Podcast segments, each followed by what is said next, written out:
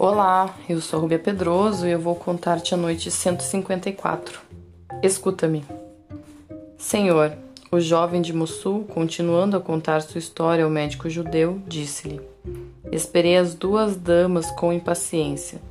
Chegaram finalmente ao cair da noite, tiraram o véu, e se eu ficara surpreso com a beleza da primeira, fiquei muito mais quando vi a segunda.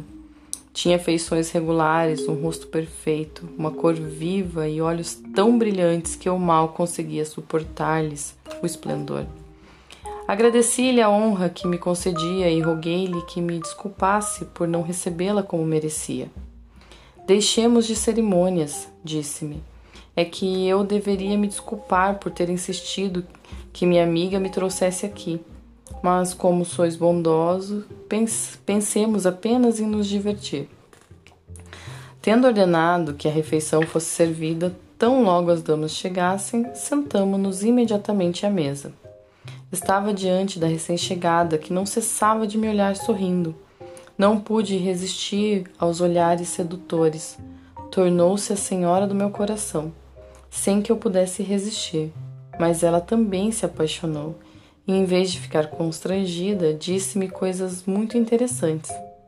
A outra dama, que a princípio se limitara a apenas nos observar, riu-se. Bem tinha dito eu, disse, dirigindo-me a palavra, que acharíeis minha amiga encantadora. E estou percebendo que já violastes o juramento de fidelidade.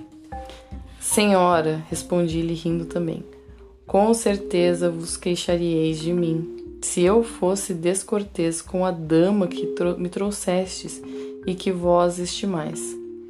Ambas poderiam censurar-me por não saber receber uma, fidal, uma fidalguia. Continuamos a beber, mas à medida que o vinho nos aquecia, a nova dama e eu nos provocávamos com tão pouco freio que sua amiga foi dominada por violento ciúme que em pouco tempo nos deu funestas mostras. Levantou-se e saiu, dizendo-nos que voltaria. Momentos depois, a dama que ficara comigo empalideceu. Foi tomada de convulsões e expirou nos meus braços enquanto eu gritava por socorro. Saí imediatamente perguntando pela outra dama. Os criados disseram que ela abandonara a casa pela porta da rua. Supus, então, e nada mais era verdadeiro que fora ela a causadora da morte da amiga. Efetivamente, tive a habilidade de pôr um veneno violentíssimo na última taça que ela mesma lhe apresentara.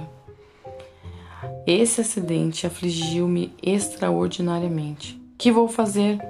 Pensei. Que vai ser de mim? Visto que não havia tempo a perder, ordenei aos criados que, ao luar, sem ruído, levantassem uma das grandes pedras de mármore do pátio da casa e cavassem depressa uma cova, onde enterramos o corpo da jovem.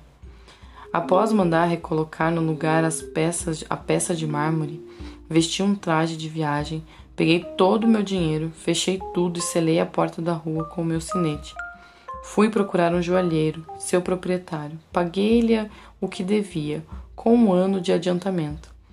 Entregando-lhe a chave, roguei-lhe que aguardasse para mim. Um negócio urgente, expliquei-lhe, me obriga a ausentar-me algum tempo. Devo ir visitar meus tios no Cairo.